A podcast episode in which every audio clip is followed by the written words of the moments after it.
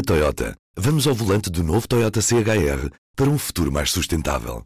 Se esse também é o seu destino, escolha juntar-se a nós. O novo Toyota CHR, para além de híbrido ou híbrido plug-in, incorpora materiais feitos de redes retiradas do mar. Assim, foi pensado para quem escolhe ter um estilo de vida mais ecológico e consciente. Cada escolha conta e escolher o novo Toyota CHR é ir mais além pelo planeta azul. Saiba mais em toyota.pt. Do Jornal Público, este é o Soundbite. Ruben Martins.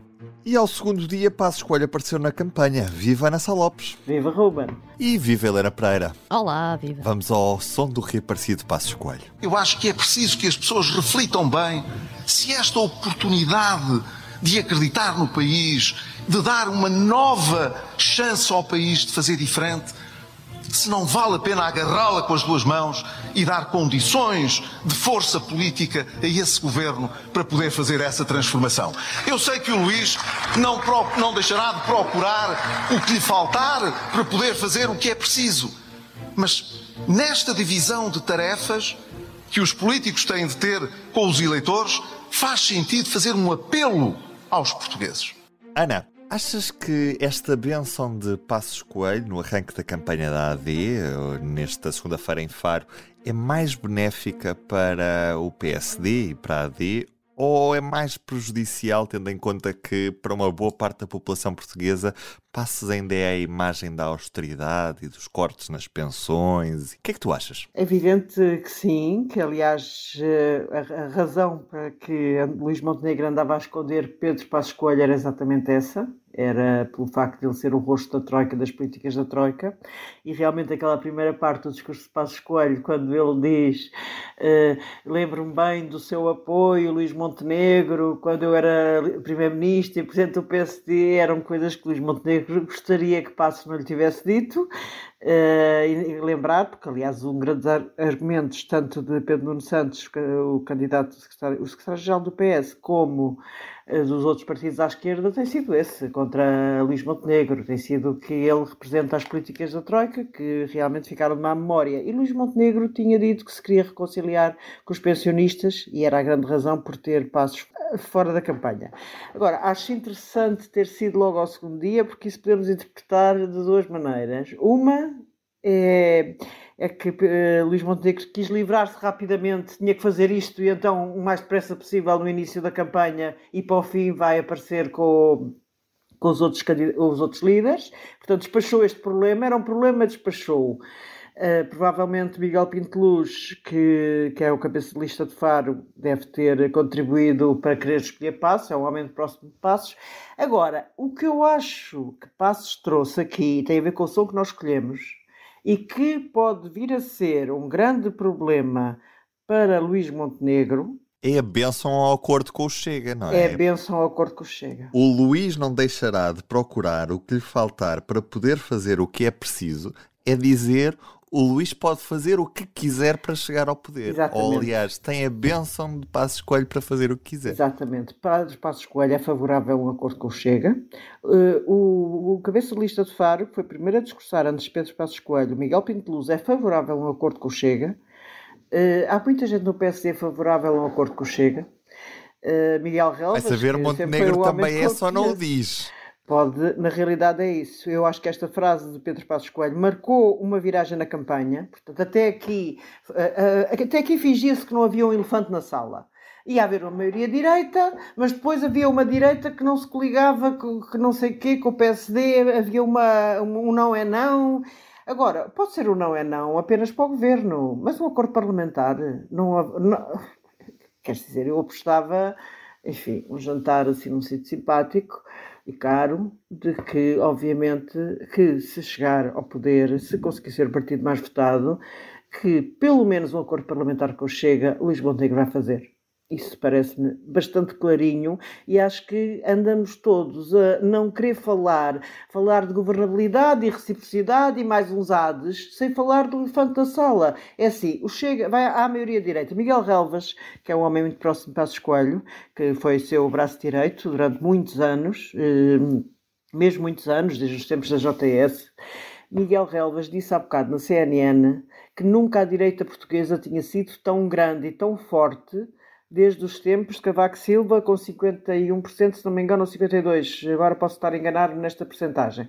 Mas nunca a direita portuguesa tinha sido tão forte desde os tempos de Cavaco Silva. Quando Miguel Galvas diz isto, está obviamente a incluir o Chega, não está a incluir o PSD, a AD, o CDS, o PPM e a Iniciativa Liberal. É muito para além disto.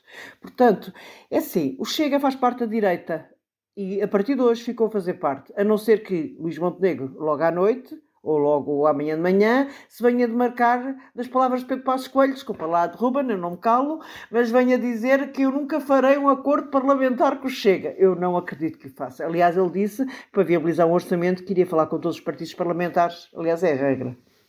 Quero muito ouvir a opinião da Helena. Helena, está dada a benção Eu não deixava, um não é? Eu quase que não deixava. Peço desculpa.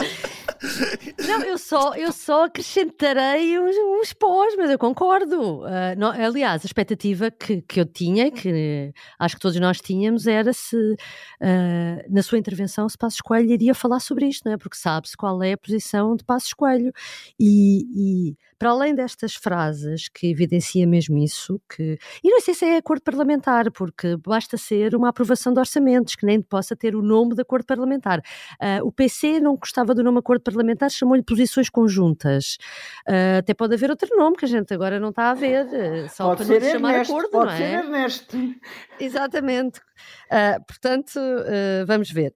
Mas, mas uh, concordo com tudo, eu só queria acrescentar é que, além de ter realmente feito essa viragem na campanha, próprio, o próprio discurso de Passos Coelho, fui apontando, porque também há muito tempo que, que a gente não ouvia, e o próximo, próprio discurso de Passos Coelho é todo ele muito virado à direita. A forma como ele fala e algumas coisas que ele disse, que não é muito usual, uh, e eu noto, era, quando fala da imigração, a forma como ele fala de que sempre dissemos que queremos mais imigrantes, mas não à custa da segurança, ele faz a ligação direta entre nós acolhermos mais imigrantes causa um problema de segurança. Isso é um, isso é um discurso do Chega. O próprio o discurso Chega, o próprio Luís Montenegro nunca ouvi dizer isto desta forma, estabelecer esta ligação direta desta forma.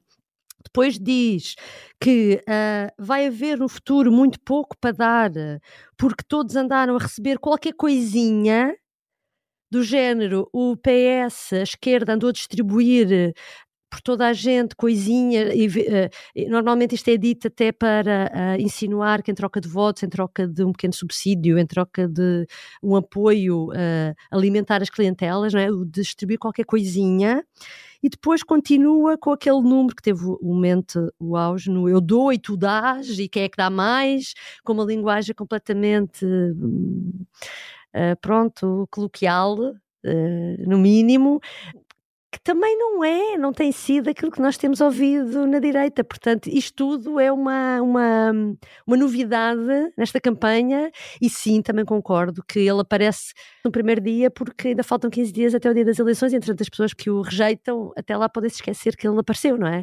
Em 2015, eu não me esqueço que em 2015 a PAF, a coligação, ganhou as eleições, mas a, a cara dele nunca apareceu nos cartazes, porque as pessoas sabiam que a presença dele, a cara dele, motivava uma aversão.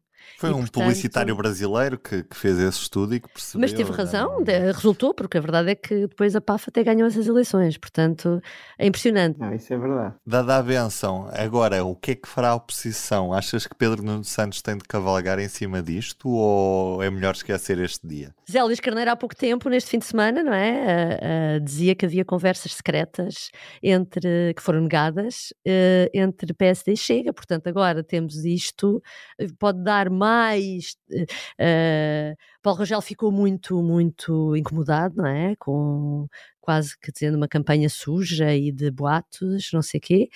Uh, mas agora uh, este discurso de Passos Coelho vem dar mais força a quem anda a dizer aquelas coisas no PS, era isso que eu ia dizer. E tu, Ana, o que é que tu achas? Não, sem dúvida. Uh, no fundo, a partir de hoje, já se pode fazer, o PS pode fazer, se quiser, e acho que vai querer mostrar de que há duas escolhas, aquilo que fez António Costa em 2022. Há duas escolhas, o PS uh, com eventualmente uma maioria de esquerda, ou o PSD com uma maioria direita que vai incluir o Chega forçosamente, seja ou não, que será dependente do, no Parlamento do, do, do Chega. O PSD dependente, no fundo, que vai ter que negociar, nem que sejam queijos limianos, mas vai negociar.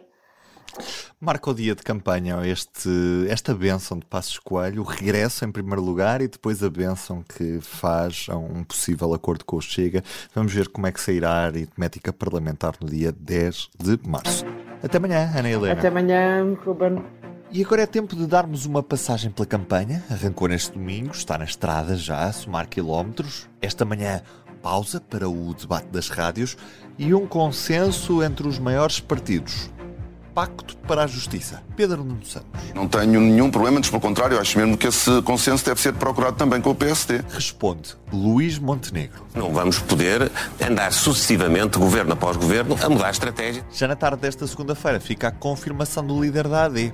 É para ganhar a 10 de março. Sente-se obrigado a ganhar estas eleições? Eu sinto-me obrigado e, e, sobretudo, muito entusiasmado para as ganhar. As sondagens são favoráveis, mas ainda há muita estrada para andar. A norte está André Ventura. Com falta registada no debate das rádios, o Chega preferiu virar-se para os professores e apontar o dedo a Pedro Nuno Santos. Contra o qual ele votou.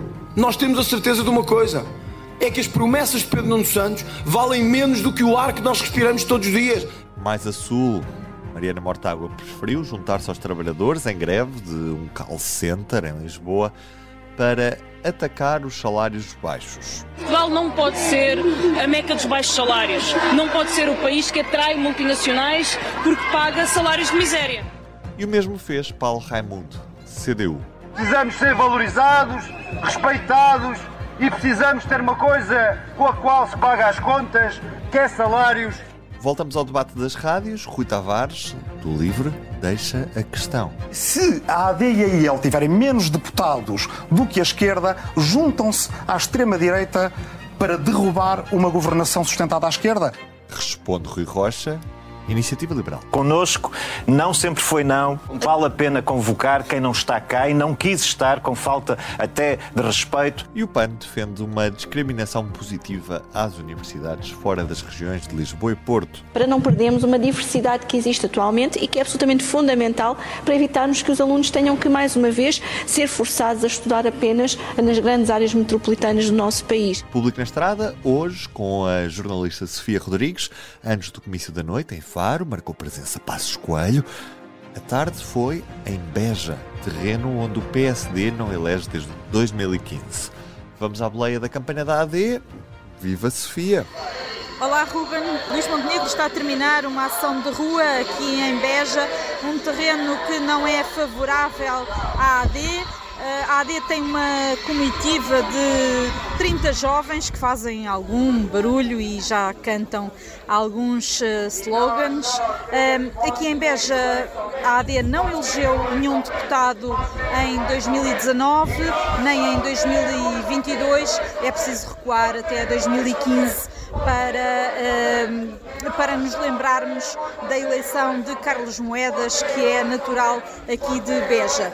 Esta campanha da AD tem estado apostada em desgastar Pedro Nuno Santos, colocando uh, no centro da governação dos últimos anos, tentando explorar as fragilidades de Pedro Nuno Santos enquanto ministro e colar o líder do PS a problemas uh, na saúde, na educação, na habitação. Uh, Luís Montenegro tem fugido a esclarecer se viabiliza um governo minoritário do PS. Essa é uma estratégia que visa consolidar o voto útil na AD e deve manter até uh, ao fim. A candidatura da AD está, até por pressão interna, por, uh, por pressão dos, uh, enfim, de, de, alguma oposição interna, como ouvimos ontem José Silvano, antigo secretário-geral de Rui Rio, dizia eu que a candidatura da AD está pressionada a ganhar as eleições. Hoje ainda tem ações no Algarve, tem um comício em Faro, onde termina o dia. Nos próximos dias uh, segue para o interior, para Porto Alegre, Elvas e Castelo Branco. E fechamos o soundbite de hoje com um explicador. Madalena Moreira, o que é que está em causa nestas eleições? Portugueses, confio em vós. Foi assim que o Presidente da República convocou eleições legislativas antecipadas em novembro de 2023. Mas comecemos pelo princípio. O que distingue as legislativas das outras eleições? Nas eleições legislativas, votam-se nos deputados da Assembleia da República, o órgão legislativo português. No Parlamento, sentam-se 230 deputados, que têm como tarefa principal elaborar e aprovar leis. Os deputados são escolhidos através de 22 círculos eleitorais. Em cada círculo, os partidos apresentam uma lista de candidatos e os eleitores são chamados a votar no círculo eleitoral em que estão recenseados. No dia 10 de março vão a eleições 18 partidos, 8 com assento parlamentar, 10 sem assento parlamentar. Os oito partidos que procuram renovar os lugares no Parlamento são PS, AD, a coligação entre o PSD, CDS e PPM, Chega, IEL, CDU, BE, Livre e PAN. Mas por que é que as eleições são antecipadas? Em Portugal, as legislativas realizam-se de 4 em 4 anos. Mas a última vez que os portugueses foram às urnas para o Parlamento foi em janeiro de 2022. As eleições legislativas de 2024 acontecem por causa da demissão do Primeiro-Ministro. O Presidente da República aceitou a demissão de António Costa e decidiu dissolver a Assembleia da República, mas só depois de ouvir o Conselho de Estado e os partidos, como dita a Constituição. Depois da consulta, Marcelo Rebelo de Sousa avançou com a dissolução do Parlamento e a convocação de eleições antecipadas. A ida às urnas do próximo dia 10 de março vai ditar quem são os deputados que se sentam na Assembleia da República e representam todos os portugueses durante os próximos quatro anos. Estamos de volta amanhã. Este foi o primeiro jornal de campanha. O Soundbites é um programa de Ana Salopes, Helena Pereira e Ruben Martins. A música original é de Ana Marques Maia. Siga o podcast na sua aplicação preferida para não perder os novos episódios. O público fica no ouvido. Tenham um bom dia.